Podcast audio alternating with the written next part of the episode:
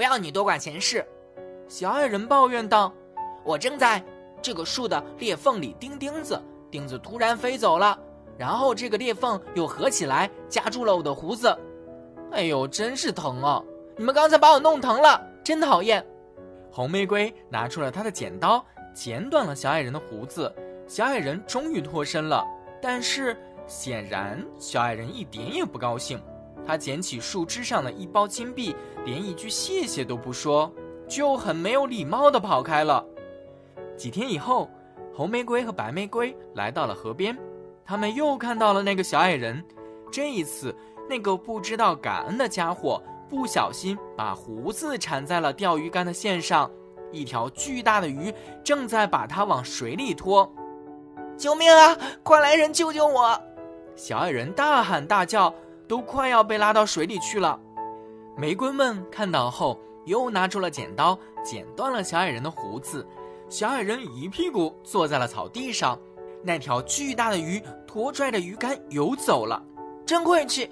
我的鱼竿就这么丢了，都怪你俩！小矮人一边抱怨，一边从芦苇丛中拾起一袋又大又圆的珍珠，就跑开了。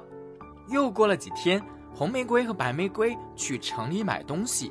当他俩走过草地时，他们看到。天空中有一只可怕又漆黑的老鹰，尖叫着猛扑下来，用利爪抓住了小矮人的外套，要把他带上天空。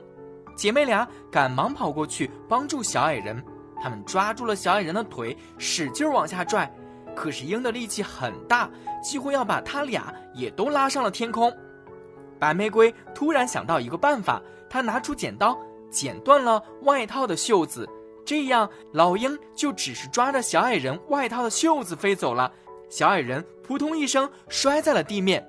哎，我的外套就这么坏了，真难看，再也不能穿了。都怪你们不小心。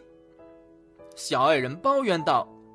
说完，小矮人拾起岩石旁的一袋宝石，甩在了肩膀上，向一个山洞走去。红玫瑰和白玫瑰已经习惯了小矮人的坏脾气。知道他就是一个从来不知道感恩和回报的人。就在这时，一只大黑熊沿着小路朝他们走过来，小矮人的脸瞬间就变得惨白，他扭头就要向山洞中跑去，但是黑熊看到了他，以最快的速度跑到了他面前，挡住了小矮人的去路。不要吃我，去吃那两个小女孩，她们更年轻，更好吃。小矮人大喊大叫：“我愿意把我所有的宝藏都还给你，只要你不吃我。”大黑熊抬起一只爪子，一下子把小矮人打翻在地。然后黑熊转头对玫瑰姐妹说：“不要害怕，是我，你们的黑熊朋友。”听到这熟悉的声音，被吓坏的姐妹放松了下来。